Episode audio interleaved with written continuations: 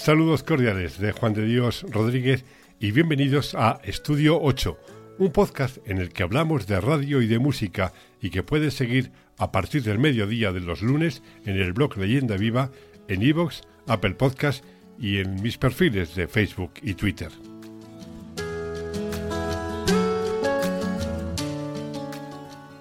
Uno de los momentos más emocionantes de una carrera profesional se produce cuando entregas todo el entusiasmo de los primeros momentos, que como una criatura cuando empieza a dar sus primeros pasos, hay tropiezos, incertidumbres, vaivenes y caídas. Todo ello compensa esos traspiés, pero lo puede la fuerza de la vocación.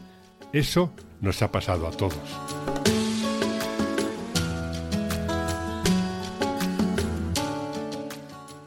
Apenas llevaba unos meses en la radio y junto a varios compañeros de la FM de Radio Madrid nos propusimos realizar una serie de programas monográficos de 90 minutos la noche de los domingos con la aquiescencia, por supuesto, de Rafael Rever. Simplemente nos pidió que lo hiciéramos dentro de la máxima actualidad. Nacía la música de, que tiempo después se convertiría en su nombre es. Mi primer especial de La música de fue, por supuesto, de Neil Diamond, que acababa de publicar la banda sonora original de Jonathan Livingston Seagull, y el álbum principal para el programa era Hot August Night, grabado en el Teatro Griego de Los Ángeles en 1972. Rever me dijo que llamara a Moviplay, la compañía que publicaba en España el catálogo de UniMCA, y preguntara por José María Purón, del Departamento de Marketing. Lo hice y me facilitó toda la discografía e información posible. Allí comenzó una relación profesional que con el tiempo se convirtió en una profunda amistad. Poco tiempo después, Chema, como le llamábamos, dejó la oficina y se entregó a su verdadera vocación, la música. Protagonista de una carrera con reconocimiento internacional como intérprete, cantautor, compositor y productor para otros, como los que irás descubriendo a lo largo de esta conversación en el estudio 8. Tras esta larga introducción quiero compartir contigo la conversación con José María Purón, con Chema. Vamos a hablar con un riojano que ejerciendo como tal vive entre su tierra, Madrid y Campamor. Hola Chema, ¿cómo estás? Hola Juan, ¿qué tal? Encantadísimo de hablar contigo. Bueno, pues aquí estamos y dispuestos a recorrer un poco, mm, no sé, pues eh, esta, esta experiencia un tanto rara para mí del podcast y novedosa, pero que contigo quiero estrenar una serie de conversaciones y entrevistas sobre momentos de la radio, de la música, de, en este caso, de tu actividad eh, profesional. Entonces, me gustaría empezar un poco, pues, lógicamente por el principio. Aquellos años aquella época de que el niño José María Purón eh, andaba por las calles de Logroño, sus inquietudes, colegio, eh, aquello que le motivaba para ir creciendo, desarrollándose. ¿Cómo eran aquellos momentos de los años 50 en Logroño, Chema? Bueno, pues eh, yo lo recuerdo con un cariño tremendo porque Logroño era, y, de alguna manera lo sigue siendo, una ciudad de provincias pequeña en la que se conoce todo el mundo y en la que todo resulta mucho más fácil que en las grandes ciudades, ¿no? Yo con 13 años en el colegio empecé a aprender a tocar la guitarra de motu propio, sin que nadie me, me lo pidiera ni nadie me enseñara nada con un compañero de clase y ahí empezamos a hacer nuestros primeros pinitos musicales en los festivales de colegio, que entonces era una cosa que se llevaba mucho y que nos permitía a aquellos alevines de artistas pues salir a un escenario y, y bueno, hacer lo que podíamos, pero la gente se lo pasaba bien y nosotros mejor todavía, ¿no? Eh, allí formé mi primer grupo, allí empezaron las primeras actuaciones y, realmente pues eh, aquello fue mi, mi, escuela en el mundo de la música hasta que ya con 18 años pues marché a Madrid para estudiar porque en Logroño pues una de las cosas malas que había es que no se podía estudiar absolutamente nada. Entonces me fui a Madrid a estudiar la carrera de publicidad y ello me llevó después, a la hora de buscar trabajo, al departamento de promoción de una compañía de discos como Movieplay, que es lo que tú estabas comentando hace unos minutos. Pero antes de que lleguemos a Movieplay, yo quisiera que me contaras, cuando has dicho que aprendiste a tocar la guitarra a tu aire, eh, con un colega, con un compañero, ese, ese proceso, ¿cómo se produce? O sea, cuando tú coges la primera guitarra y empiezas los primeros acordes, mm, la ciencia infusa eh, no existe. Eh, tendrías algún patrón, ¿no? Pues mira, la ciencia infusa no existe, pero yo creo que todos nacemos con algunas capacidades o con algunos dones que, uno no sabe por, qué los tiene, pero realmente los tiene. A mí me cuentan que cuando yo era muy pequeño, pues tendría dos años o tres años como mucho, me llevaban a pasear a la Plaza del Espolón, que es la plaza céntrica de Logroño, y en la que los domingos la banda municipal daba unos, unos conciertos, ¿no? Y entonces me tienen contado que eh, a mí no había modo de separarme de aquel, de aquel kiosco de la música hasta que la banda pues eh, terminaba su, su, concierto. Y es que yo creo que la música eh, la, yo la llevaba dentro, ¿no? luego en el colegio sí que es verdad que me apunté a una rondalla donde me, ahí sí me enseñaron con 6, 7 años a tocar un poquito la bandurria y, luego realmente un tío mío que se fue de misionero al Perú me regaló su guitarra, porque él tocaba la guitarra. Y dentro de la guitarra había un método de esos que te, que te enseñan con dibujos cómo poner los dedos, cómo, cómo poner los acordes, ¿no? Y por pura curiosidad, pues yo empecé con esos dibujos a, a, aprender los primeros acordes. Y esa fue la historia. Pero es que yo la música la sentía dentro ya. ¿Te venía en tu familia, había músicos, había una línea artística? No, no, la verdad que no. Bueno, mi padre, mis tíos cantaban muy bien, eh, cantaban muy bien las jotas, pero, pero no, no, no, nadie se había dedicado a la música, ni, ni había nadie que hubiera estudiado música, ni que tocara el piano, ni nada, nada parecido. Bueno, entonces, me contabas que después del bachillerato eh, te plantas en Madrid para estudiar la carrera. Yo tenía apuntado que era Policía y Derecho, ¿no? Sí, efectivamente. Yo, yo eh, eh, estudié la carrera de publicidad por vocación, porque me parecía un mundo muy interesante. Estaba comenzando. Yo realmente fui la quinta promoción de toda España de la, de la carrera de publicidad. Y, bueno, pues por eso me metí en la escuela de publicidad y simultáneamente, a partir del segundo año, empecé a estudiar Derecho porque mi padre, mis tíos y mucha, gran parte de la familia eran abogados, ¿no? Y entonces, por tradición familiar, yo sé que a mi padre le hacía mucha ilusión que estudiara Derecho entonces simultaneé las dos carreras, aunque luego ya la música no me permitió terminar la carrera de Derecho, pero bueno, pero hice, eh, hice hasta tercero, o sea que tampoco estaba mal. ¿Y cómo es tu llegada a Moviplay? En la Moviplay de comienzos de los años 70 o final de los 60, allí estaban artistas como Nuestro Pequeño Mundo, Joaquín Díaz, eh, estaba Gonzalo García Pelayo, había, había un movimiento artístico muy fuerte, muy grande, en Moviplay. Eh, ¿Qué es lo que te eh, hace llegar a ti a la compañía? Pues, eh, pues mira, las casualidades, ¿no? un, un, amigo mío de riojano tenía un grupo y entonces ese grupo mm, quería llevar unas maquetas a Movieplay precisamente pues para intentar hacer algo en el mundo de la música. Entonces yo que ya empezaba a componer algunas canciones, no por nada, sino porque me, salían y yo las, las escribía, me dijo, oye, ¿tú no tendrás alguna canción que nos, que nos valga? Entonces le grabé en un cassette, le grabé tres o cuatro y ese cassette lo llevaron a Movieplay. Cuando las oyeron, le dijeron a este amigo mío, oye, nos gustaría conocer a la persona que ha escrito estas canciones. Y entonces eh, me avisó, llegué yo a Movieplay y me preguntaron qué hacía. Y yo les dije que yo estaba buscando trabajo, porque acababa de terminar la mili, y estaba buscando trabajo precisamente en el campo de la publicidad, que es la carrera que yo había hecho. Y entonces me dijeron que tenían un hueco, que tenían un sitio en el departamento de promoción y que la promoción y la publicidad me dijeron, hombre, pues viene a ser parecido, ¿no? Entonces, tú que has estudiado esto, pues lo que puedes hacer es eh, entrar en el departamento de promoción y mientras tanto vamos escuchando y vamos preparando porque esas canciones nos han gustado y nos gustaría que fueras artista nuestro o sea que no hay un momento en el que eh, tú decidas, oye, abandono la oficina, abandono la promoción, yo quiero volcarme en esto. No. Bueno, eso fue mucho más tarde, porque luego resultó que mi carrera mm, como en el departamento de promoción fue creciendo, la verdad que, que mis jefes estaban muy contentos y, pero yo insistía, insistía en que yo quería probar fortuna en la música, en que yo quería grabar. Y, ellos me decían, pero hombre, con lo difícil que es el mundo de la música y lo bien que tú estás en promoción con tu sueldo, tus vacaciones, tu seguridad social. Y, pero yo insistía. Y llegó un día que como vi que, que aquello no me iban a, a, dejar nunca mm, irme para probar fortuna, pues entonces les dije, bueno, ¿sabéis qué? Que yo me despido.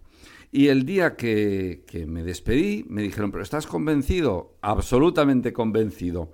Me pusieron un finiquito de encima de la mesa para, para eh, firmarlo y al lado me pusieron un contrato discográfico. o sea bueno, que... en ese momento, yo, por eh, la amistad que tenemos hace muchos años, yo sé que entonces tú ya tenías relación con la que es tu mujer, con Gloria, y yo me imagino que debió ser un vértigo enorme, si no para él, para ti, para ella, ¿no?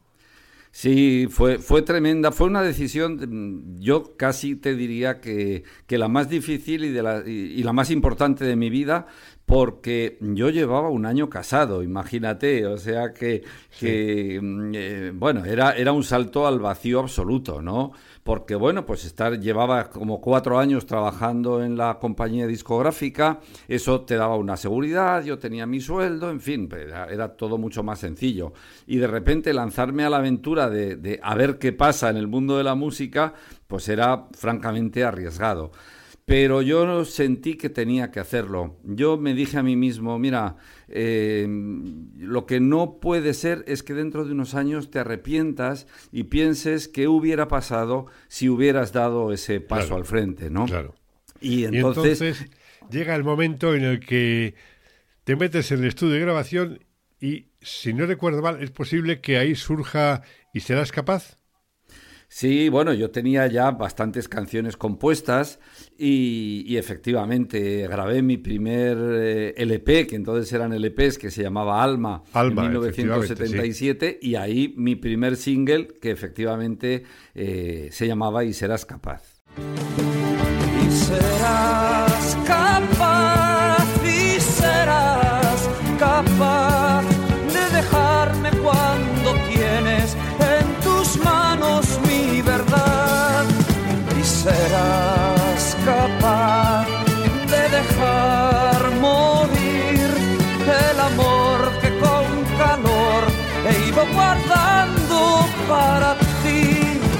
serás capaz, y serás capaz de dejarme cuando tienes en tus manos mi verdad. El álbum Alma, ah, yo recuerdo, bueno, y el single, fue una novedad eh, de diseño porque era, yo recuerdo que era como um, un cartón duro, áspero, eh, había un dibujo de tu cara, de tu, con tu eterno bigote, bigote que te acompaña desde la más tienda, tierna adolescencia.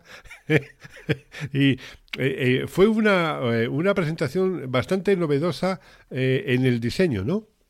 Sí, efectivamente. Yo lo puse lógicamente, yo no tenía ningún criterio, yo era un, un, vamos, un principiante y el departamento artístico de Movieplay, que estaba en aquel momento dirigido por Miguel Ángel Machín, pues eh, hizo este, este diseño con un dibujo de mi cara y, y, en cartón y bueno, pues la verdad que fue bastante, bastante novedoso, sí. Yo recuerdo aquellos momentos, aquellas épocas del gran musical, las presentaciones, eh, la ruptura que supuso eh, y la novedad de la llegada de un nuevo cantautor como, como eras tú, aquel álbum con, con esa forma tan peculiar y tan personal de componer que luego iremos hablando a lo largo de, esta conversación, ¿no? Luego eh, hubo eh, tres más. A, Alma le sucedieron a mi compañera, en ti y a la orilla del mar. Oye, sí, mátame una curiosidad. Yo estoy convencido que a mi compañera es eh, por Gloria, seguro, vamos. En ti me imagino que también, pero a la orilla del mar tú eres un hombre eh, que para mí, vamos, salvo la etapa de Campo Amor, siempre ha sido un hombre muy de tierra adentro, no muy de secano. Efectivamente, sí, sí. Lo que pasa que, que, que bueno, a mí me, me, gustaba el mar, aunque tenía pocas oportunidades de, de ir al mar, porque bueno, yo siempre había vivido en Logroño y luego en Madrid, así que de mar lo justito, ¿no? Pero sí que había compuesto una canción en la que me imaginaba que, yo estaba esperando a, ese amor en, la orilla de ese mar. Nos gustó el título y no, no, no sé por qué, la verdad, pues le, pusimos a la orilla del mar. Por ir cerrando capítulos, al margen, eh, cerrando el capítulo de la etapa de, los LPs y demás, mmm, por entrar en el mundo ya más de los festivales, eh, yo quiero recordar un momento muy curioso, muy personal.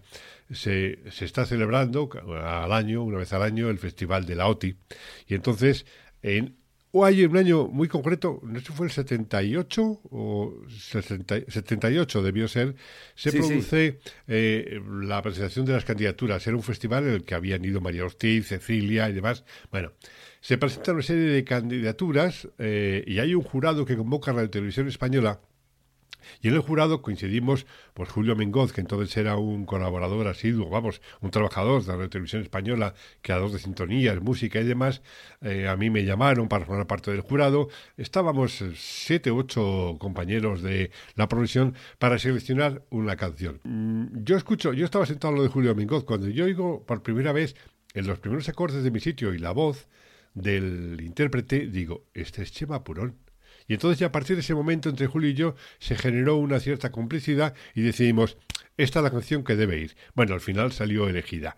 Cuéntame cómo fue una vez que tú conoces ya, que eres el representante de, de España en la OTI, ¿Cómo fue ese proceso? ¿Cómo fue eh, la llegada al festival que se produjo? Yo sé que hubo unos incidentes sonoros en la presentación, pero cuéntame tu experiencia musical de mi sitio en el Festival de la OTI. Bueno, te voy a intentar resumírtela porque la verdad que aquella participación estuvo llena de, anécdotas o de, o de, momentos, digamos, eh, muy especiales. Para empezar, yo no sabía que la canción se había presentado como candidata a ir al Festival de la OTI. Ah, la había mandado un compañero mío de promoción de Movieplay, Emiliano Alaiz, y él la había mandado sin decirme absolutamente nada, con lo cual, imagínate que la sorpresa cuando a mí me llamaron de televisión española fue mayúscula, yo casi me desmayo porque yo no tenía, no tenía apenas experiencia como cantautor Llevaba poco más de un año, había hecho muy pocas actuaciones, eh, en fin, eh, todo, de, repente se me vino el mundo encima, ¿no? Diciendo, vas a representar a España al Festival de la OTI, que ojo, en aquellos momentos, eh, para quien no lo sepa, el Festival de la, OTI concitaba millones y millones de telespectadores, y además tenía siempre una campaña muy, muy potente en televisión española, es decir, hacía popular al artista que fuera, que hasta entonces habían sido todos grandes artistas, creo, Camilo VI, como tú has dicho, Cecilia, en fin. Y, yo cuando no me lo podía creer, cuando me lo, cuando me lo dijeron. Luego ocurrió, eh, luego vino el, el, cariz político que tomó, que tomó el asunto, porque en el 1978, hacía cinco años que Pinochet había dado el golpe de Estado en Chile y en España estábamos eh, pues estrenando, democracia, con lo cual mm, todo, todo este mundo político estaba muy a flor de piel en todo el mundo. Tanto es así que, que a mí hubo una serie de partidos que me, contactaron conmigo y me pidieron, dije, dijeron, mira, tú no puedes ir a Chile a cantar. Eh, y ahí tenemos, tenemos que dar la campanada eh, para, que, para que denunciar el régimen autoritario de Pinochet, etcétera. Entonces, tú sigue adelante con toda la promoción y 48 horas antes de coger el avión, tú dices que no vas, que no vas porque, porque Chile es un país con una dictadura, etcétera, etcétera. Bueno, imagínate la situación en la que se me ponía a mí, que yo era un, pues eso, un neófito en esto, y, entonces pues yo hice unas declaraciones diciendo que yo no le iba a cantar a Pinochet, sino que yo iba a cantar a toda Latinoamérica desde Chile, que no era lo mismo, ¿no? Sí. O sea, eh, esas declaraciones las publicaron en la portada del Mercurio, que era el diario de Chile. De Chile. Claro. Que, eh, que, en plena dictadura llegue el cantante de España diciendo que él no le va a ir a cantar a Pinochet, pues la verdad que no le sentó muy bien, con lo cual, en cuanto pisé el suelo chileno, se me plantaron dos eh, guardias con ametralladoras detrás y ya creo que no se separaron de mí hasta que me volvieron a montar el avión para regresar a España. Así que ya te digo que fue una participación pues un tanto eh, peculiar, ¿no? Y luego, eso, que yo no había cantado prácticamente mm, casi nunca solo, había hecho dos o tres programas de televisión y para de contar, ¿no? Luego fue una actuación, eh, una transmisión un tanto dificultosa, por no decir caótica, ¿no? Sí. Además, principio... eso era en directo, en directo desde, desde Chile a las 3 de la mañana. Bueno, la verdad que era un poco complicado aquello. Pero bueno, eh, creo que, si no recuerdo mal, obtuviste un quinto puesto. Sí, sí, sí, La verdad que yo no ni pensaba porque, porque además la canción era lo más opuesto a lo que entonces se entendía como canciones eh, festivaleras o canciones para un festival.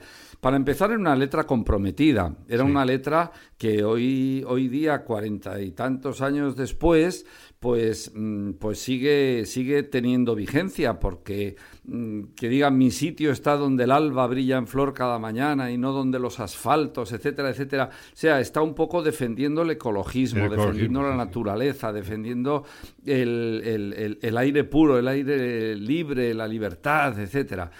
Y todo aquello además allí se interpretó como con un doble sentido, ¿no? Como, como, como un canto a la, a la libertad, en fin, de, que, era lo más opuesto a lo que estaba pasando en Chile en aquellos momentos. Que no sabéis cuánto vale respirar cada mañana, tener por vecino al sol y por hogar la montaña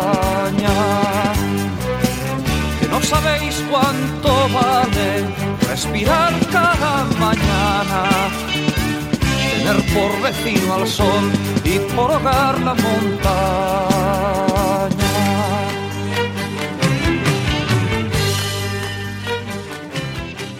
¿En qué momento se produce? Hemos comentado lo de los cuatro LPs, resumiendo en apenas una pregunta y una breve respuesta, eh, cuatro, cinco o seis años, ¿no?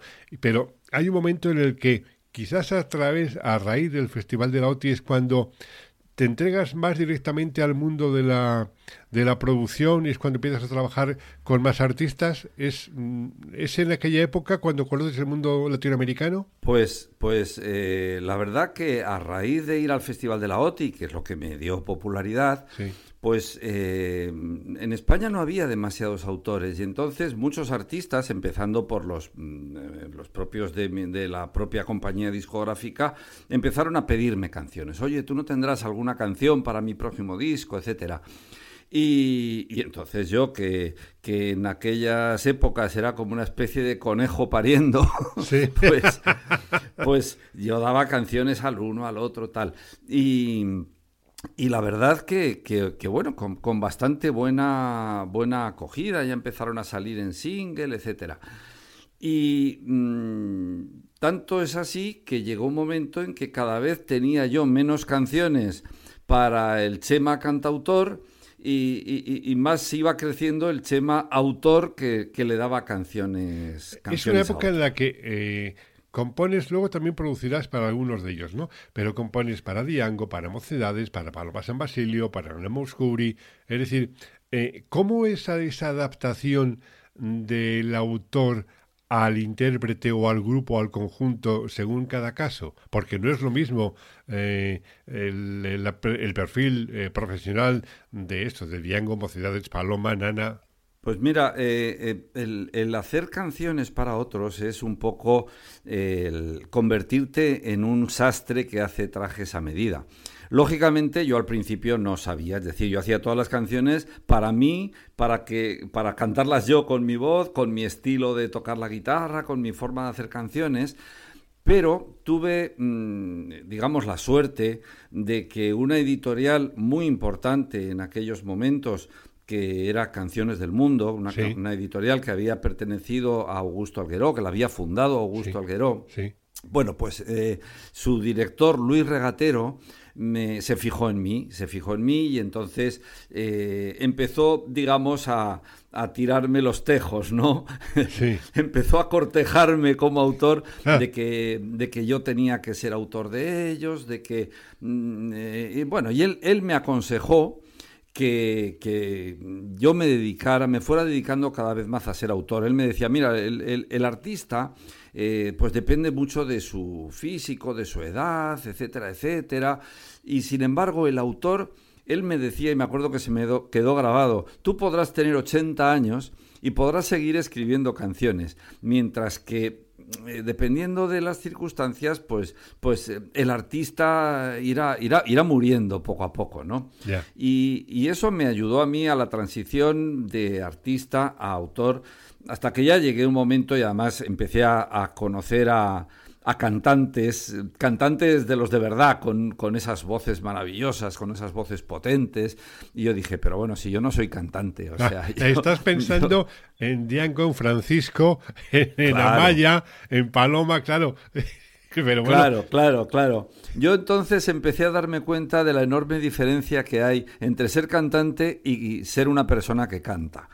Eh, di que los cantautores nunca hemos necesitado mucha voz para, para decir las cosas, ¿no? Para interpretar las canciones. Pero bueno, el caso es que yo cuando vi a los cantantes y vi que me iba quedando sin canciones, dije, pues nada, Chema, tú ah, dedícate a componer, que es lo tuyo, eh, que te gusta mucho lo del escenario y todo eso, pero eso déjaselo a los demás y, allá, y allá que me lancé, ¿no? Y todo esto antes, antes de que... El detonante ya definitivo fue cuando a través de, del maestro Leiva, de Eduardo Leiva, que había producido mi, mi cuarto disco en ti y que había sido contratado por José Luis Rodríguez el Puma como director musical, pues eh, el día que Eduardo Leiva me llamó por teléfono y me dijo, oye, estoy trabajando con el Puma y necesito canciones para su próximo disco. Alto autor, un momentito.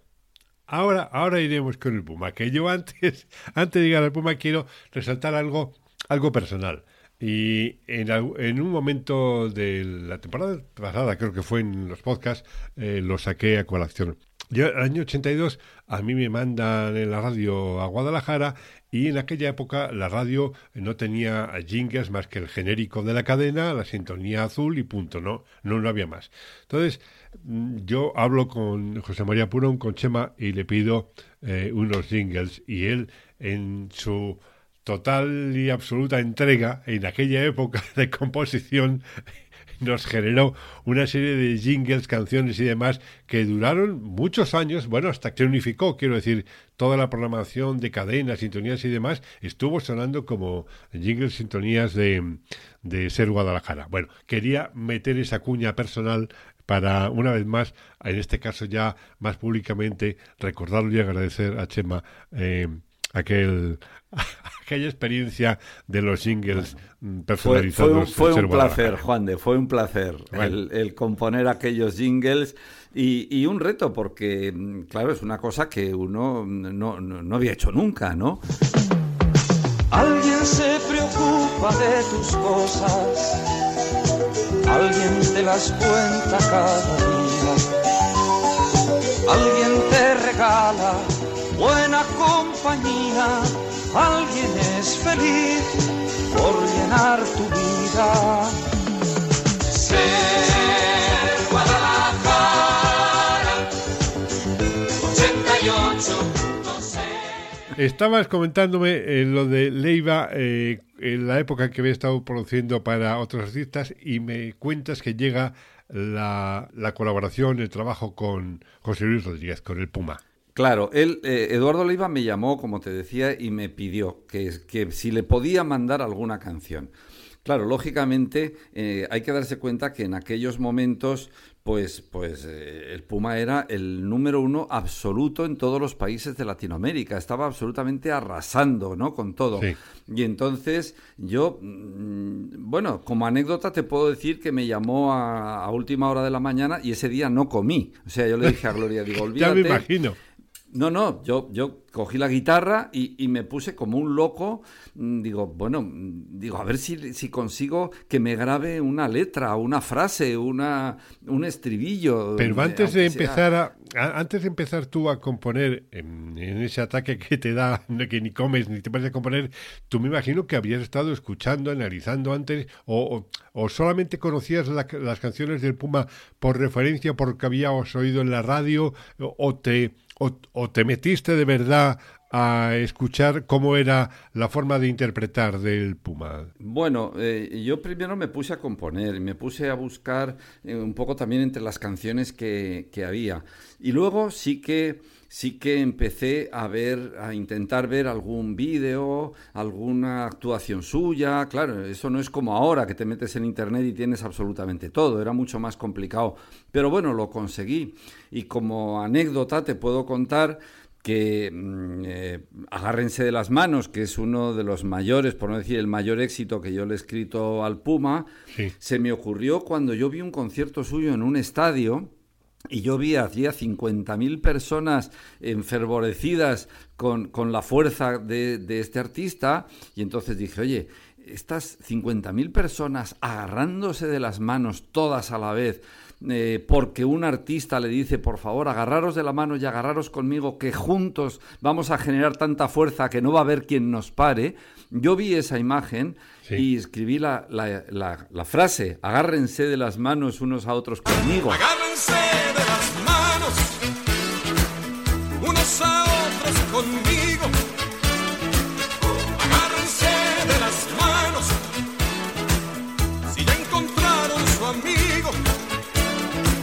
Juntos podemos llegar donde jamás hemos ido.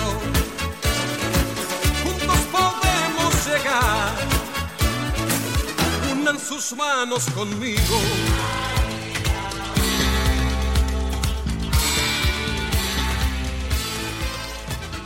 Fueron muchos años de colaboración, de aquello surge esa canción, pero tú estuviste luego muchos años, has estado muchos años trabajando muy cerca del Puma, incluso produciéndole discos al Puma. Claro, mira, te digo que fue un punto de inflexión porque yo, claro, hacía canciones para, para, muchos artistas españoles y les daba las canciones y las grababan, pero yo no tenía realmente el contacto con los artistas, ni muchísimo menos. Pero cuando yo empecé a enviar las primeras canciones al Puma, eh, recibí una llamada de Miami de Héctor Maselli, que era el manager de, de José Luis Rodríguez, y me dijo, eh, a ver Chema, nos gustaría conocerte y nos gustaría, si pudieras venir a Miami, conversar contigo, porque queremos mm, proponerte algo. Total, que yo, mm, claro, me volví, me volví como loco, eh, me mandaron un billete, me fui a Miami para cinco días y estuve dos meses. Porque empezó, eh, él estaba en plena grabación de, del disco para el que yo le había enviado las canciones y entonces mm, ellos se dieron cuenta de que yo podía aportar mucho en, el estudio de grabación, porque como autor de, muchas de las canciones que estaba grabando, pues yo le indicaba a José Luis, oye, a mí me gustaría que esto lo cantaras de esta manera o de esta otra. Yo no había sido productor nunca, pero me salía de dentro el, el decirle cómo había escrito yo la, frase o el estribillo o la canción para que él intentara interpretarlo de esa manera, ¿no? Ese, ese debe ser un momento muy delicado para ti, ¿no? Porque tú estás ante un artista consagrado mundialmente y hacerle cualquier tipo de observación, ahí también eh, surge un poco la, eh, la extrema capacidad de, de, en este caso del Puma, para escuchar, eh, escucharte a ti, ¿no? Sí, la verdad, la verdad que yo lo, eh, nunca me paré a pensar que como un, digamos, un, casi principiante le podía estar dirigiendo a un artista tan grande como José Luis Rodríguez. Pero bueno, el caso es que se dio ese, ese ambiente ese disco, yo tuve la colaboración enorme de, de, los productores de ese disco, que eran nada menos que Eduardo Leiva, Pablo Herrero y José Luis Armenteros. y entonces ellos que me acogieron como un chaval lleno de ilusión y que, y que quería comerse el mundo, pues me animaban y, le, y, animaban mis propuestas, etcétera. Y desde entonces, pues eh, con Pablo Herrero, por ejemplo, guardo una amistad eh, fantástica porque vivimos una, mm, una, experiencia y él me decía, Chemas, lo tienes ya en el bolsillo. O sea, mm, esta gente no te va, no te va a dejar ir. Y, y así fue. Tanto es así que te estoy hablando del año 1983 es decir, que en 2023 hará 40 eh, años de, aquello. Y, todavía sigue mi amistad con el Puma y, bueno, pues ahí, ahí seguimos. De hecho, eh, no hace mucho, hace un par de años me parece que fue, ¿no? El año pasado, volviste a colaborar, a trabajar con él, ¿no? Sí, sí, sí, efectivamente. Él, él grabó un, un, disco que se llamaba Directo al Corazón de canciones eh, espirituales, que yo le compuse varias y nos metimos al estudio y, bueno, pues estuvimos ahí trabajando tan a gusto, ¿no? Es en esa época, eh, en los años 80, 90, cuando eh, dentro de tus movimientos, traslados por el mundo, por América, llegas a conocer el Festival de Viña del Mar. Eh, cuéntame ¿Cómo, ¿Cómo fue aquello? ¿Cómo llegaste? Bueno, tú ya habías estado ya en Chile, efectivamente, cuando, eh, cuando mi sitio, cuando estaba Pinochet y demás, cuando el Festival de la OTI, mm, pero el Festival de Viña del Mar se suele producir en febrero. Eh, cuéntame cómo ha sido tu relación con el Festival de Viña del Mar. Bueno, antes, antes, perdona, te hago un paréntesis, porque claro, a lo largo de esos años en el que mm, eh, yo empecé a, componer para muchos artistas eh, latinos, no solo para el Puma, a raíz del tremendo éxito que tuvo el Puma con algunas de mis canciones, pues ya empezaron a pedirme canciones, eh, artistas muy importantes allí, como Nita Nazario, como Dani Rivera, como el grupo Pandora de México, Daniela Romo, etcétera, etcétera. Y eso ya me dio una popularidad como autor, una popularidad grande en toda Latinoamérica. El caso es que, yo ya en el 92 había ganado la OTI con Francisco, en el 95 lo había vuelto, no, en el 94 lo había vuelto a, ganar con Anabel Rus, en fin. Em, yo tenía ya una popularidad grande y tenía muchos temas conocidos en, Latinoamérica. Y el Festival de Viña del Mar eh, creó una delegación que vino a España a promocionar el festival para que autores españoles mm, presentáramos canciones allí al Festival de Viña, porque era conocido en España, pero bueno, pero no tanto como era en Latinoamérica. Y entonces a aquella presentación del festival, mm, la Sociedad de Autores me invitó, a mí como invitó a otros, ¿no? Y yo recuerdo que vino la alcaldesa de Viña del Mar, el director del festival, etcétera. Y entonces eh, yo estuve hablando con ellos y les dije, oye, yo voy a presentar una canción. Digo, pero que conste, era medio en tono de broma, ¿no? Pero yo les dije, si presento una canción, yo la presento para ganar el festival. el caso es que yo que había escrito ya la canción Este, este amor es tuyo, sí. pues la, la presenté y, la presenté en una voz de una, de una artista eh, desconocida, pero fue el año de la explosión de Operación Triunfo. Y entonces, pues eh, digamos que televisión española y, un entorno de, personas relacionadas con Operación Triunfo me dijeron, oye, mm, nos gustaría que la intérprete de esa canción fuera Gisela. Total, que, yo dije, bueno, pues vale, pues, pues venga, que vamos. Hablé con Gisela, le gustaba la canción, la grabamos, nos metimos juntos al estudio, se le produje, etcétera. Y, entonces fuimos al, al Festival de Viña del Mar y lo ganamos. Y no solo ganó la canción, ganó también la mejor interpretación. Nos bueno, has dicho y lo ganamos. Las dos, las dos gaviotas. Y, y, esa fue mi primera, el primer contacto que yo tuve con el Festival de Viña del Mar, que tengo que decir que me enamoró desde el minuto uno, porque yo no he visto un espectáculo igual. Ahí voy, Sema. Has dicho, la verdad que era tremendo. Has dicho que te, que te enamoró, pero yo sé que hay una sensación tremenda, em, brutal, eh, de, la, eh, de la Quinta Vergara, del público, creo que lo llaman el monstruo, ¿no? Y es cuando, eh, cuando algo gusta o algo no gusta. Entonces se produce un fenómeno. Cuéntame cómo es eso.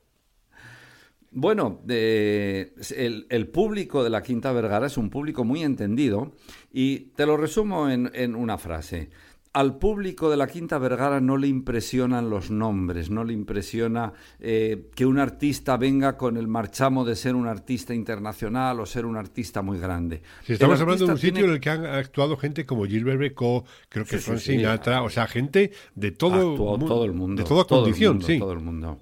Sí, sí. Eh, entonces el artista en Viña del Mar tiene que demostrar por qué es tan famoso y por qué es tan internacional y por qué es tan importante. Porque si no el público no se lo traga, ¿entiendes? Y entonces pueden empezar a buchear y yo he visto a artistas diciendo, bueno, pero mm, ¿queréis que acabe mi concierto? No, 25.000 personas gritando, eso tiene, no. Eso tiene que ser tremendo, ¿no? No, no, tremendo. Tremendo, tremendo, tremendo. Entonces, realmente a mí eso me, me, impresionó. Y, bueno, pues además tuve la suerte de, vivirlo, eh, ya te digo, ganando, ganando el festival. Luego, al año siguiente, fui invitado a, a presidir el jurado eh, un jurado de lujo, diría yo, porque, bueno, entre otros estaban Ale Subago, estaba, eh, bueno, había un montón de, estaba Luis Fonsi, había un montón de, artistas que hoy día muchos de ellos son, son números uno, y ahí los tenía yo en mi, en mi jurado mm, reuniéndonos para las votaciones, etcétera, etcétera. Y luego ya vinieron las otras intervenciones en otro capítulo que entraremos, que fue con Lucía Pérez en 2005, etcétera, etcétera. Bueno, hasta que eh, quiero eh, quiero llegar eh, quiero quiero llegar ya al fenómeno de Lucía Pérez porque además has dicho si nos centramos en la Quinta Vergara que ya aquí doy un, un, adelanto próximamente mi intención es que esté con nosotros también Miguel de los Santos para contarnos grandes aspectos de su carrera profesional en la radio, en la televisión, en la música.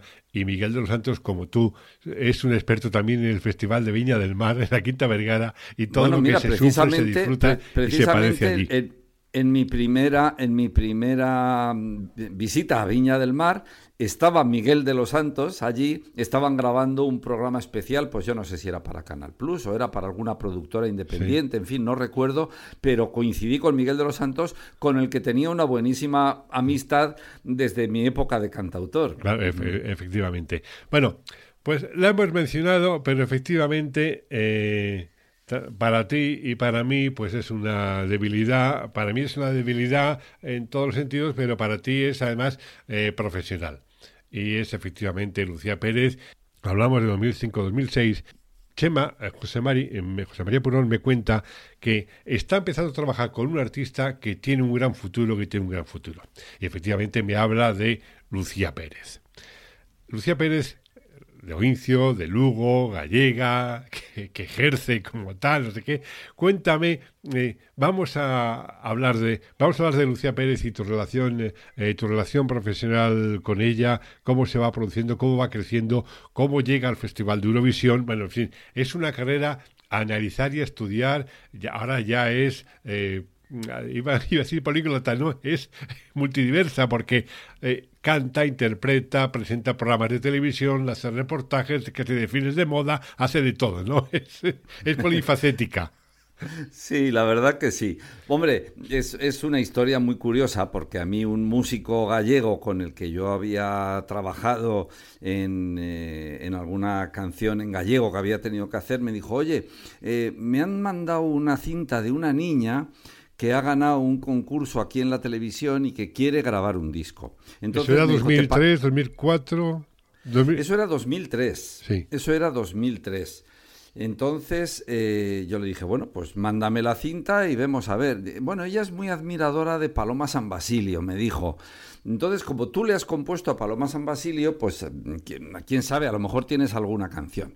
El caso es que yo le envié una serie de canciones y, y, no volví a saber nada. Y un día me llama y me dice, oye, le han gustado y tal, si quieres nos vamos a, juntar, nos vamos a juntar aquí en, en, mi casa, en Galicia, en Puente Areas, para, bueno, pues para un poco para seleccionar los tonos y si te parece hacemos el disco a medias, hacemos los dos el disco, trabajamos con ella y ya está. Bueno, pues a mí me pareció una idea fantástica y me fui a Galicia y una tarde pues entró Lucía Pérez con su madre, con su hermano, con todo el mundo, que era una, una colegiala, era una niña que había salido del colegio y que Sí. venía pues a hacer unas pruebas y a escuchar unas, unas canciones. Sí. Tenía entonces 17 años, estaba, estaba en COU, me parece. Sí. Y, y entonces, bueno, pues empezamos a probar las canciones y yo en el momento que abrió la boca dije, uy, aquí, aquí hay algo. Aquí hay algo porque ya vi que tenía una forma de interpretar, tenía un timbre de voz, en fin, tenía una serie de, de características muy, mm, eh, muy, muy, muy, muy importantes para Sí. mí, ¿no? Y, y dije, bueno, aquí hay algo.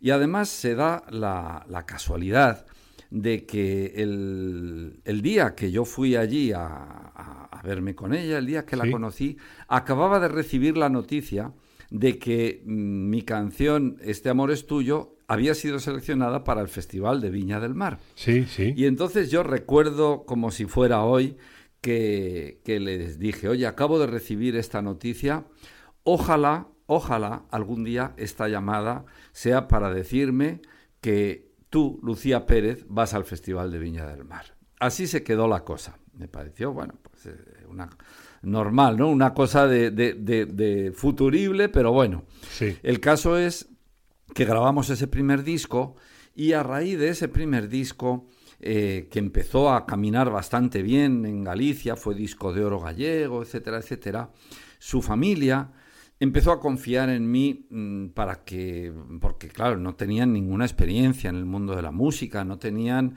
eh, eh, nadie Sí, que, sí. Les, que les pudiera orientar. Claro. Y yo les dije, digo, mira, prefiero que me llaméis tres o cuatro veces cada día durante todos los días del año a que deis pasos en falso, porque es una Claro. pena que, que esta niña no esté mm, bien dirigida y no, Claro. y no esté encaminada a, a hacerse artista, que es, que es a, lo que, a lo que está llamada, ¿no? Sí. Total, que al final, mm, eh, en el sentido artístico, lógicamente, la pusieron en mis manos. Yo empecé a dirigirla y le dije, mira, yo no he llevado nunca a un artista, nunca he sido manager. He sido productor, he sido autor, en fin. Pero sí que tengo mucha experiencia de haber estado durante muchos años al lado de managers, al lado de, de artistas, y entonces más o menos tengo una idea de lo que, de cómo se debe de enfocar una carrera empezamos a, a trabajar y mi única obsesión, y yo le decía, digo, mira Lucía, esto es una carrera muy larga, yo lo único que quiero es que dentro de 10, de 12, de 15 años, de 20 años, tú sigas saliendo a los escenarios a cantar. Y mira, mira por dónde, el próximo año 2023 hará 20 años de estas conversaciones y Lucía Pérez sigue saliendo a los escenarios a cantar con, con un buen, magnífico Y- éxito y y con una esos- profesionalidad y durante, que, y que durante ya esos 20 quisieran años muchos. y durante esos 20 años han pasado varias cosas como eh, volver al festival de Viña del Mar y representar a España en Eurovisión. ¿Cómo fue lo de volver a Viña del Mar con Lucía Pérez? Bueno, lógicamente, eh, desde que yo empecé a trabajar con ella, mm, eh, me hacía muchísima ilusión que, que Lucía eh, fuera, fuera al Festival de Viña del Mar y, y compartir con ella esa experiencia que yo había tenido en el 2003. Sí. Y entonces, en el, ya en el segundo disco, mm, ya había una canción que se llama ¿Qué haría contigo? Que, que a mí me parecía idónea para, para mandarla al festival. La mandamos y efectivamente fue elegida como representante de España en el, en el El Festival festival. de Eurovisión. De, perdón, de Eurovisión, no, de, De de Viña del Viña Mar. del Mar. Y, y además con, con muchísimo éxito porque no ganó, pero quedó segunda. Sí. Y, y además ella, bueno, la verdad que gustó muchísimo, hizo que ese disco y el siguiente salieran en Chile, nos llevó luego a hacer actuaciones en Chile, en fin, la verdad que fue, que fue una, una maravilla. Años después llega la oportunidad de Eurovisión. Años después y cuatro discos por el medio. En fin, pero llega la, la llegada de Lucía a Eurovisión.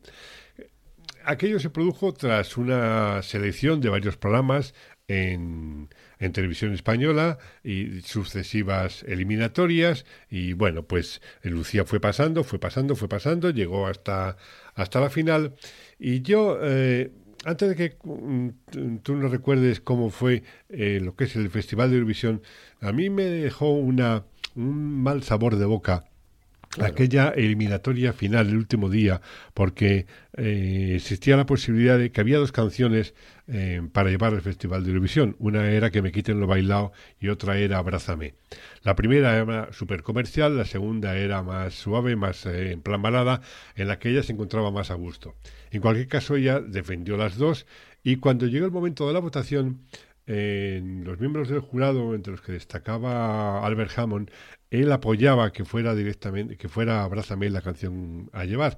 Pero bueno, eso se pensaba que Me quiten lo bailado era la que, en caso de empate, era la que tenía que salir adelante. Bueno, el caso es que fue que Me quiten lo bailado la que eh, llevó a Eurovisión a Lucía Pérez. Pero al margen de que se lo cuento yo desde fuera y lo he visto, cuéntame cómo fue la experiencia para ti y para ella el hecho de ganar aquella preselección y luego ir al Festival de Eurovisión. Bueno, pues imagínate, imagínate para mí que yo había quedado en segundo lugar una canción mía en 1995 en Eurovisión, Vuelve conmigo con Anabel Conde. La ilusión que a mí me hacía que, Lucía fuera eh, al Festival de Eurovisión y la frustración que suponía que, yo, siendo autor de, infinidad de canciones, no pudiera ir con una canción mía. Sí, porque ninguna de las dos era tuya. No, no, no, ninguna era mía ni había posibilidad porque aquel año Televisión Española, en, un, en, una decisión nefasta y que lógicamente no se ha vuelto a repetir, decidió que por un lado se iba a elegir al intérprete y por otro lado se iba a elegir la canción. Y que luego pues se iban a adaptar el uno al, al otro como el que adapta un traje de, de, una persona, de un, traje hecho para una persona de, unos 60, pues a un tener en cuenta la talla ni nada, sí. Nada, nada, efectivamente. Y entonces, claro, pues aquello salió como salió, lógicamente. Porque es que a Lucía le dieron las, las canciones 48 horas antes, mm, realmente no le entusiasmaba ninguna, no nos entusiasmaba ninguna, porque eran canciones que no estaban mal, pero no eran aquellas canciones con las que nosotros, eh, digamos, como Tandem, Lucía y yo hubiéramos ido a Eurovisión. Claro. Evidentemente. Y entonces se dio aquella sarta de despropósitos de que ella dijo en público que a ella no le gustaba esa canción, que, que el artista tenía que salir convencido de lo que, de lo que cantaba, que no la podían obligar a llevar y tal. Pero bueno, al final mm, la profesionalidad de Lucía hizo que hiciera una mm, eh, defensa de España eh, fantástica, que cantara la canción como si le fuera la vida en ello y que realmente pues fue una, una participación intachable y una experiencia única. Yo le dije a Lucía, digo, mira, antes, ya mm, dos o tres meses antes de ir, le dije, mira, probablemente con esta canción no vamos a hacer nada. Es decir, eh, me acuerdo que la conversación fue la siguiente. Digo, tú entre todas las canciones que hemos oído, mm, ¿ves que haya cinco peores que la nuestra? Y dice, pues la verdad que no. Digo, pues ya sabes dónde vamos a quedar. vamos a quedar en el, en, el furgón de cola, ¿no? Digo, pero no importa, vamos a disfrutar a tope la experiencia de ir a un festival de Eurovisión, que eso no se te va a olvidar en la vida. Porque tú ya, tú aquello lo habías vivido, pero con el paso de los años, el cambio de los tiempos, el ver a, a, un artista como ella, pero tú volver ahora a vivir la intensidad del Festival de Eurovisión, para ti eso debió ser un chute de energía vital, ¿no? Sí, en el sentido de lo que es el festival, sí. Aparte de que, fíjate, yo había estado en 1995 en Dublín con Anabel Conde. Había estado en el año 2000 en Estocolmo con Serafín Zubiri. Y esto era el 2011 el cambio que había dado Eurovisión en esos años era tan, tan tremendo que la verdad impactaba. O sea, el despliegue técnico, eh, todo, lo, todo el fenómeno Eurofan que había, que había crecido, en fin, era, era, era, otro, era un evento de los más importantes musicalmente que se pueden dar en el mundo, ¿no? En estos momentos y el vivirlo desde dentro y el vivirlo en primera persona, pues es un, es un regalo que uno no puede desperdiciar por decir, bueno, pero es que me hubiera gustado que hubiera sido una canción mía. Bueno, pues vale, bien. Pero mm, esto, todo eso lo apartamos, todos esos pensamientos, y nos dedicamos a disfrutar. Y bien sabe Dios que lo disfrutamos a tope, sí. Realmente, realmente sí, eh, lo disfrutasteis.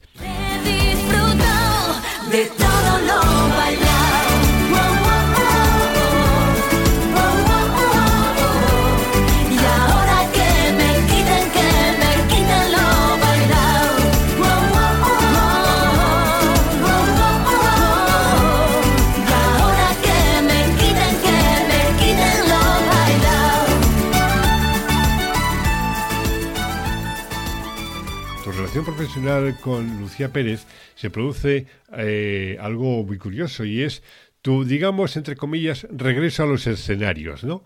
Y es que, por un lado, yo imagino que para apoyarla a ella en sus conciertos al principio, pero luego ya llegasteis a formar casi una pareja, incluso en ocasiones ya conciertos tuyos en los que ella colaboraba. Es decir, ha llegado un momento en el que vuelves, has vuelto a los escenarios, ¿no? Sí, efectivamente. La verdad que la cabra tira al monte, dicen.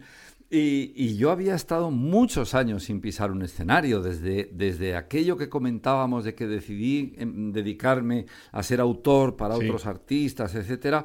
Yo mm, residualmente hice alguna actuación, pero, pero prácticamente yo estaba encerrado a componer y así durante años y años y años y años. Pero llegó un momento en el que, el que a mí me, picaba un poco el, volver a salir. Cuando yo empecé a trabajar con Lucía y cuando Lucía empezó a hacer conciertos, pues ella tenía sus músicos, su banda, y yo estaba abajo como, como manager, como representante, como productor, como autor. Pero yo, mira, es que mm, la verdad que me ponía muy nervioso, muy Te nervioso. la sangre. Claro, y entonces ya un día le dije, digo, mira, Lucía, mm, yo lo siento, pero si, si, no te importa, yo me voy a subir al escenario contigo, porque yo dirijo la banda mucho mejor desde arriba, porque, porque bueno, lo vamos a ir montando de otra manera, etcétera, etcétera. Y entonces eso me conectó de nuevo con los escenarios y me dio esa confianza que yo había perdido porque, eh, lógicamente, cuando tú dejas de hacer una cosa, pues es como si uno deja de conducir 10 años. El no, no, me está pasando a mí con esto de los podcasts que 30 años después de haber dejado el micrófono estoy todavía titubeando. Bueno, tú, el que ha sido muy buen profesional lo sigue siendo, desde luego, pero pero yo perdí, perdí, fui perdiendo ese miedo. Y luego como ella fue creciendo como artista y como juntos fuimos construyendo esa carrera, pues claro, tuvimos ocasión de ir a, muchos países de Latinoamérica donde yo tenía muchísimos más éxitos que ella y donde yo era mucho más conocido que ella, no como artista, pero como autor. Y entonces eh, montamos unos conciertos fantásticos en Argentina donde yo metía un montón de canciones que la gente conocía y que cantábamos juntos y, yo participaba en sus canciones y ella participaba en las mías y así tuvimos la, enorme suerte de, recorrer muchos países, o sea, desde, desde Nueva York, en, Estados Unidos, eh, yo qué sé, hemos estado en un montón de sitios, en México, en Panamá, en Perú, en Chile, casi, casi toda América. Uruguay, bueno, muchos países. Y, luego en Europa también, porque claro, yo tenía la canción de Eurovisión Vuelve conmigo que la conocen todos los eurofans y entonces hemos actuado en muchas fiestas de Eurovisión en las que eh, les gustaba mucho conocer al autor de Vuelve conmigo, ¿no? Claro, claro. Y, y, lo que tú decías, tanto es así que he cogido carrerilla y ahora, mm, eh, la verdad que yo diría que a la vejez viruelas, pero yo ahora disfruto como un enano saliendo al escenario, mm, he recuperado aquellas primeras canciones de mis discos, eh, he recuperado Y serás capaz, Mi sitio, Piensa que no, bueno, muchas canciones, por supuesto, eh, he recuperado todas las canciones principales o las que más me, me, me, se adaptan a mí de las que he compuesto para otros artistas. Y, y bueno, pues ahí estoy haciendo, de hecho, de haciendo hecho conciertos una... de vez en cuando. De hecho, yo recomiendo a, a los oyentes que se acerquen a que entren en tu web en sí. chemapurón.com, porque ahí está esa eh, recopilación de la que tú estás hablando, que están todas esas canciones que has compuesto, que has cantado, que han cantado otros, que son tuyas. Has ido haciendo un verdadero índice realmente impresionante de temas. Y el otro día me, eh, contabas que eh, incluso hasta tu madre que había estado recogiendo todos los cassettes y todas las cosas que habías ido haciendo a lo largo de, de, tu vida, incluso la previa, la profesional, estás intentando digitalizarlo para que eso no se pierda, ¿verdad? Sí, efectivamente, de todas aquellas primeras canciones, mi madre, que fue mi fans número uno, porque yo estaba en casa, vivía con mis padres, etcétera, yo cada vez que decía, mira, he compuesto una canción, me decía, espera, no me la cantes. Y ponía un cassette a grabar y me la grababa.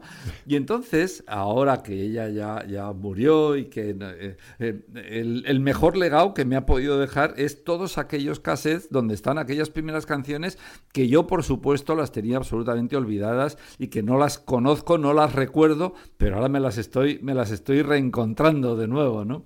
Eres un hombre que siempre ha estado eh, haciendo, que, que, eres muy agradecido. Y, por ejemplo, y lo demuestras en las canciones a la hora de componer temas como Es Campanas de Compostela o El himno de Riojanos del Mundo entonces, yo me imagino que lo de eh, lo de Compostela, lógicamente, es por eh, tu segunda vocación artística de compañero eh, profesional con Lucía y reconocer todo el apoyo hacia. Pues mira, lo de, hacia... lo de, Torres de Compostela fue curioso, porque es que le, le, pidieron a Francisco en la televisión de Galicia, ¿Sí? le pidieron que por qué no grababa una canción en gallego del Camino de Santiago. Y entonces, claro, Francisco, que es valenciano, como todo el mundo sabe, sí, sí. me, me, vino a mí y dice, por favor, ayúdame porque no tengo ni idea de qué puedo grabar del Camino de Santiago en gallego. Y entonces yo, que acababa de hacer el Camino de Santiago, además, sí. con lo cual tenía la sensibilidad a flor de piel, claro. escribí Torres de Compostela, la escribí en, en, en, galle en castellano y, lo, y, en gallego, la grabamos en las dos versiones y luego... Eh, Luego la grabó Lucía Pérez, lógicamente, que la ha convertido en un himno en Galicia, exacto, de la que exacto. se han hecho versiones. La sí. última versión la, la, ha hecho la famosa Orquesta Panorama para el sí, sí, 2022. O sea que... Y el tema de riojanos eh, del mundo, el himno riojanos del mundo, se ha convertido también en una especie de segundo himno de La Rioja, ¿no?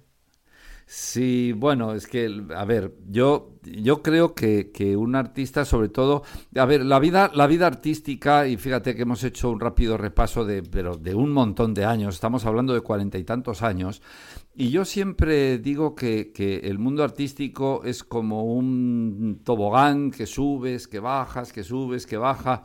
Eh, digamos que es una ola, ¿no? Y, cuando tú estás arriba, pues está muy bien. Eh, hay picos, hay momentos que una canción se hace popular o que ganas un festival, etcétera. Pero hay muchos momentos en los que no pasa absolutamente nada. Y va transcurriendo el tiempo. ¿Y cómo se mantiene uno? Pues solamente por el impulso y por el esfuerzo y por el cariño de esos que, que le quieren. Y en este caso para mí han sido los riojanos. Mira que La Rioja es pequeña, pero cuando yo no tenía dónde cantar, pues cantaba en La Rioja y, y me contrataban en La Rioja. Y, yo sacaba un disco y lo compraban en La Rioja, básicamente.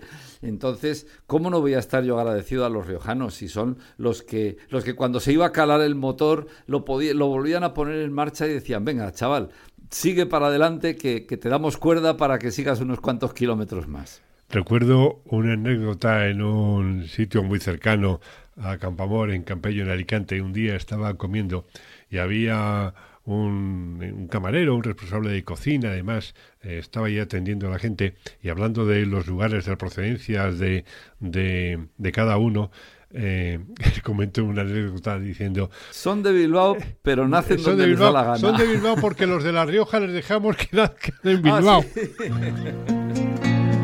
de todos aquellos hijos que tú has parido, algunos hemos salido con alma de vagabundo,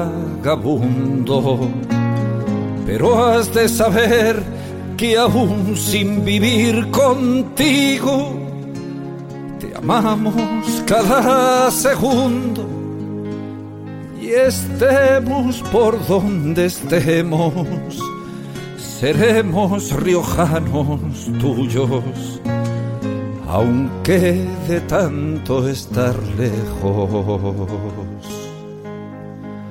Riojanos somos del mundo.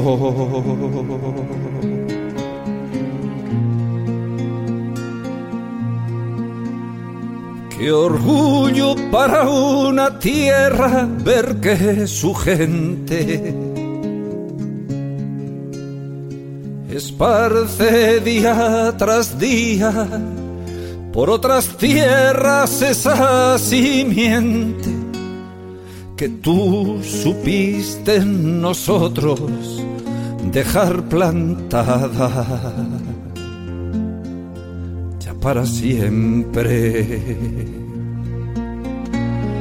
De todos aquellos hijos que tú has parido, algunos hemos salido con alma de vagabundo, pero has de saber que aún sin vivir contigo, te amamos cada segundo y estemos por donde estemos, seremos riojanos tuyos, aunque de tanto estar lejos. Riojanos somos del mundo.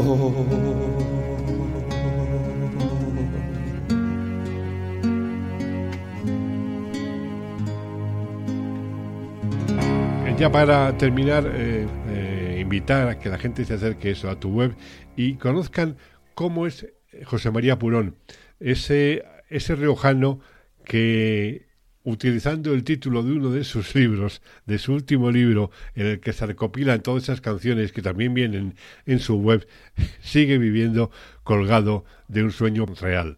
Chema, José Mari, muchas gracias. Pues muchas gracias a ti y una de las grandes cosas que me ha dejado el estar tanto tiempo en la música es los amigos, entre los cuales tú ocupas el número uno, porque además tengo que decir que la primera entrevista que mm, se publicó mía fue en el Gran Musical y estaba firmada por un tal Juan de Dios.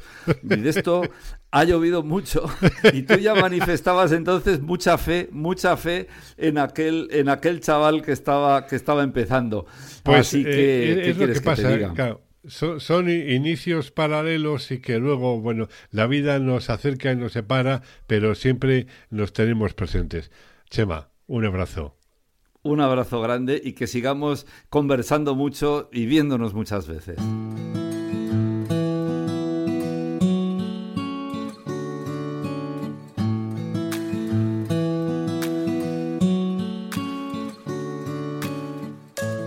Al realizar esta charla he intentado llevarte la calidad humana y artística de un músico entregado en cuerpo y alma a su profesión.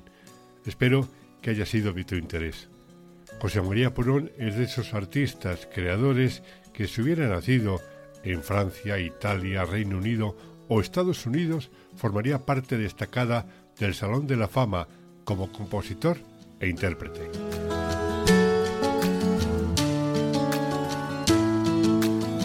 Hasta aquí esta primera entrega de una serie de entrevistas que iré realizando las próximas semanas con invitados de la radio y la música. Saludos cordiales de Juan de Dios Rodríguez y ya sabes que puedes escuchar este audio y el resto en mi blog Leyenda Viva, en iVoox, Apple Podcast y mis perfiles de Facebook y Twitter. Gracias por estar ahí. Nos oímos.